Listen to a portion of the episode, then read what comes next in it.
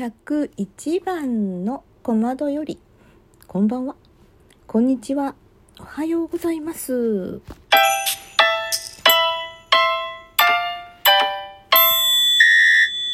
はい。春のピンク祭りくじ引き大会っていう企画があって私はそれに参加しております。ので、えー、ザッキーさんお誘いありがとうございました。この度のタイトルはね幸せの形でございます。うん。古今東西ね幸せについてたくさん語られているからこんな抽象概念ともいえる幸せってことをいろんな角度いろんな視点から考えることができますがなので私の話すことは特にはないのかもしれない。でもなんとなく私が雰囲気で感じていることをまあつらつらっとおしゃべりしていこうと思います。そうそう。新生児の鳴き声ってすごい強烈で生命力にあふれてて。あおっぱいが飲みたい、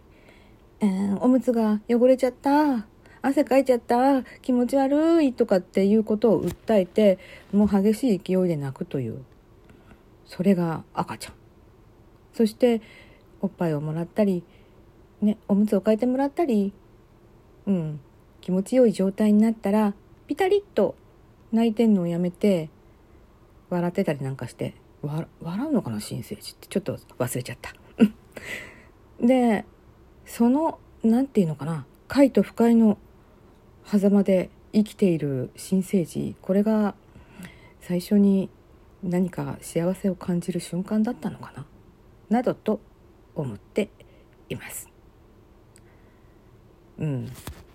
まあだんだんそこから年を重ねていくにつれていろんなことにまあ突き当たっていくその人の赤ちゃんのというか皆さんのというか人生が始まっていくんだけどその中であ幸せだなと思える瞬間ってどんなことなんだろうっていうそういう原始的な快と不快の問題だけじゃなくっていろんなひだのある幸せ感っていうのがあるのかなと思いました。そう私の連想ゲーム的に、えー、幸せの形をイメージするとねふんわりしててふわふわっとしててマシュマロみたいでメレンゲみたいって生クリームな感じ。で綿菓子も付け加えて。あらん。スイーツですかっていうかスイーツの材料ですかっていうかやっぱりそれって味は甘いよね。しょっぱいもんじゃないみたい。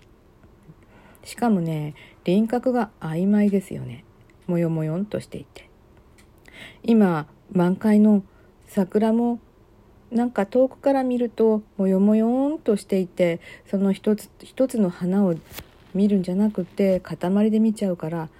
もわもわとしたピンク色の塊に見えちゃいますよね。まあ実は私のところはまだまだ桜の開花は先ですけどそれはまあ置いといて。さてねそれでね昔多分きっとこれは修学旅行で行ったんじゃないかなと思うんですが十和田湖のお土産屋さんでのれんを買いました。いきなりのれんですけど。それはね紺色の布に白抜きで言葉が書いてあるんですね。その言葉は宮沢賢治の言葉。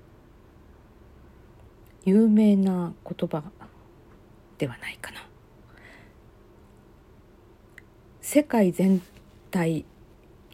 じゃない。間違った。私世界全体がって覚えてたけど、はあ、調べたらこれだった。次いきます。はい。世界が全体幸福にならなければ個人の幸福はありえない。って。これ紺の紺地で白抜き老血染めだったんじゃないかなと思います。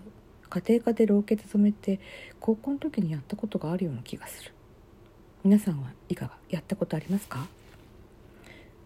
まあそんな老血止めじゃない。うん。宮沢賢治といえばうん。教科書にも載っている童話も有名な「銀河鉄道の夜」とかね。注文の多い料理店とかね。ありますよね。メルフェンナ。でこの言葉は農民芸術概論公用というなんかすごい、えー、こうメルヘンの反対を行く名前の書物にの一節ですね。私は子供の頃この文章をのれんで見ていてまあ毎日毎日のれんかけてるから見てるわけなんですけど幸せとは個人がそれを感じるものでその他の人と並べて考えるものではないのになって思いながら眺めていました。まあそれだけでそれをなんか追求しようという気持ちは私にはなかったのでそのまま時は過ぎていきました。のれんも実家のどこに行っちゃったか分かんないし、うん、私が実家を離れてる間にねいろいろと物はなくなってるしなんかどこに何があるか覚えてないしただ折に触れてその言葉は心に残っていたので、えー、思い出してはいました今にして思えばねあきっとこういうことかなと少し思うことがあります。まあでもねこの言葉の解釈はいろんな説があったりしていろんな人がいろいろおっしゃっているんだけどそれはまた抜きにして抜きにしていいのか。抜きにして私の直感で考えることはうん。そういう個人の幸福感っていうものは個人のものだけではないってことにちょっと気がつきました。私がちょっとした幸せを感じるとしたならば小さな飴玉を口に放り込んで甘くて美味しいな。ひょっとしてこれ幸せかもって思った瞬間があったとしたらその瞬間のその向こう側には